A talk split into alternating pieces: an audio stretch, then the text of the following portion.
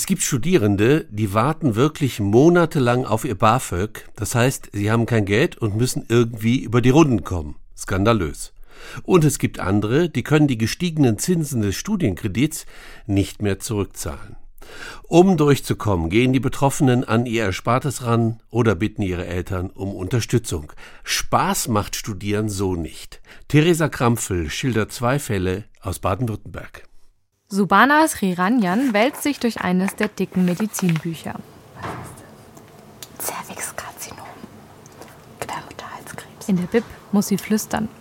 Sriranjan liebt ihr Studium, das nur möglich ist, weil sie BAföG bekommt. Also eigentlich. Seit August hat sie vom BAföG-Amt kein Geld mehr gesehen. Die haben mir gesagt, dass die halt nicht sagen können, wie lange das dauert, ähm, bis es halt quasi bearbeitet ist. Für sie fällt damit eine große Sicherheit einfach weg. Deshalb hat sie zu ihrem Nebenjob noch einen zweiten angenommen. Und ihre Familie gibt ihr was dazu.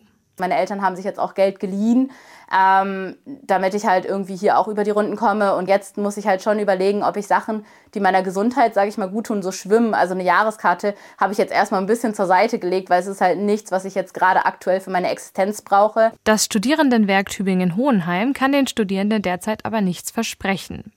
Die Verzögerung beim Geldauszahlen erklärt das per Mail so. Das BAföG-Amt sei unterbesetzt, alles laufe über Papierakten und über 90 Prozent der Anträge seien unvollständig und das Nachfordern von Unterlagen verzögere dann alles noch mehr. Bei einer anderen Tübinger Studentin reicht das Geld fürs Studium auch nicht. Larissa, ihr Nachname soll unbekannt bleiben, hat deshalb auch einen Nebenjob. Sie ist im siebten Semester Koreanistik und Medienwissenschaft und hat gerade noch letzte Seminare. Larissa bekommt einen KfW-Studienkredit. Die Zinsen haben sich innerhalb eines Jahres allerdings verdoppelt, von 4 auf fast 8,5 Prozent. Sie bekommt deshalb monatlich deutlich weniger Geld raus. Mich persönlich stresst es ziemlich, weil zeitweise, wenn zum Beispiel das Semesterticket dazukommt oder die Studiengebühren, ähm, ich habe bei Freunden hier und da Geld geliehen. Und was mich persönlich am meisten gestört hat, ist, dass meine Noten darunter leiden, weil mir die Zeit einfach voll und hinten fehlt durch den Job. Ja. Zwei Beispiele aus Tübingen, doch es geht sehr vielen Studierenden so, bestätigt die Landesvertretung auf Nachfrage des SWR.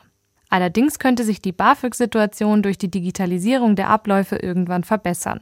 Für die Zinsen des Studienkredits bleibt nur hoffen, dass sie wieder runtergehen.